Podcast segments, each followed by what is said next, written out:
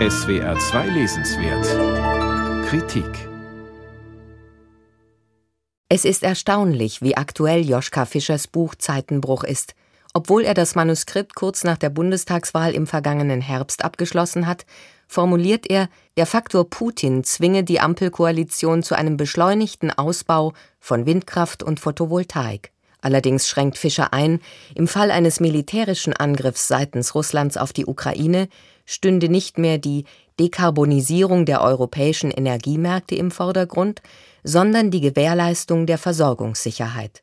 Das ist schon gespenstisch genau vorhergesagt. In der Tat wurde den Europäern durch den Krieg in der Ukraine klargemacht, welchen Preis sie für ihre Energieabhängigkeit von Russland tatsächlich zu entrichten haben, wie Fischer zu Recht schreibt. Der Krieg im Osten Europas macht auch deutlich, wie konfliktreich das Verhältnis zwischen Machtpolitik und den planetarischen Notwendigkeiten, dem Klimawandel Einhalt zu gebieten, ausfallen kann. Damit ist auch schon der Kern von Joschka Fischers Buch angesprochen. Der Konflikt zwischen uraltem Hegemonialstreben mit seiner machtbasierten Eroberungslogik und dem gemeinsamen, der Selbsterhaltung der Gattung verpflichteten Handeln der Weltgemeinschaft. Fischer dekliniert diesen Konflikt am äußerst aktuellen Beispiel Russlands durch, aber auch am Wettstreit von USA und China. Werden die beiden Supermächte im Kampf gegen den Klimawandel ihrer planetaren Verantwortung gerecht werden? Der Krieg war einmal, wie Heraklit meinte, der Vater aller Dinge. Doch er wird gewiss nicht mehr der Vater der Rettung des Planeten sein, wie der Autor formuliert. Joschka Fischer bleibt skeptisch. Die Großmachtrivalität schien nach dem Ende des Kalten Krieges überwunden zu sein, was sich allerdings als einer der großen Irrtümer in einer an Irrtümern und Illusionen reichen Zeit erwiesen hat. Völlig zu Recht kommentiert er, Russlands Beitrag bestehe offenbar darin, zur Welt der Einflusszonen der Großmächte zurückkehren zu wollen, während die drängende Überlebensfrage für die gesamte Gattung des Homo sapiens doch längst im Vordergrund stehen müsste.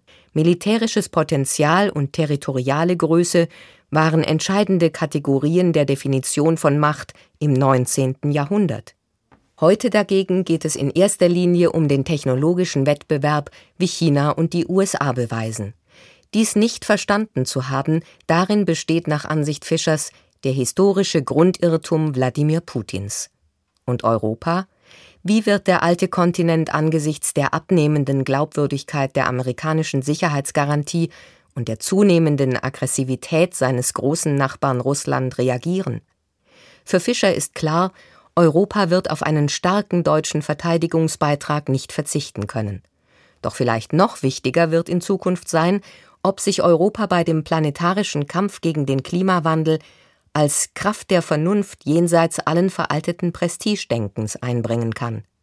Bei dieser planetarischen Transformation, deren Notwendigkeit Fischer immer wieder beschwört, wird sehr viel Vertrauen unter allen Akteuren vonnöten sein.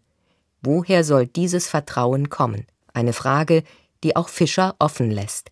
Klar ist für ihn hingegen, dass die bisher dominierenden Wirtschaftsfaktoren, also Kosteneffizienz und Profitabilität, durch den Faktor Klimaverträglichkeit verdrängt werden. Erstaunlicherweise haben sich weite Teile der Wirtschaft, vor allem der Finanzwirtschaft, sehr viel schneller auf die Folgen des Pariser Klimaabkommens eingestellt als die Politik. Auch in dieser Hinsicht liefert Fischer eine glasklare Analyse. Und skeptisch fügt er hinzu, wahrscheinlich wird es erst einiger Krisen bedürfen, bevor sich die internationale Gemeinschaft zu wirksamen Gegenmaßnahmen aufrafft.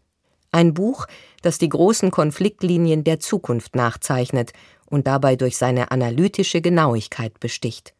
Es wäre wünschenswert, dass sich Annalena Baerbock die Analysefähigkeiten des Mannes zunutze macht, der vor 20 Jahren ihr Vorgänger im Außenministerium war. Joschka Fischer Zeitenbruch Klimawandel und die Neuausrichtung der Weltpolitik. Kiepenheuer und Witsch Verlag 144 Seiten 16 Euro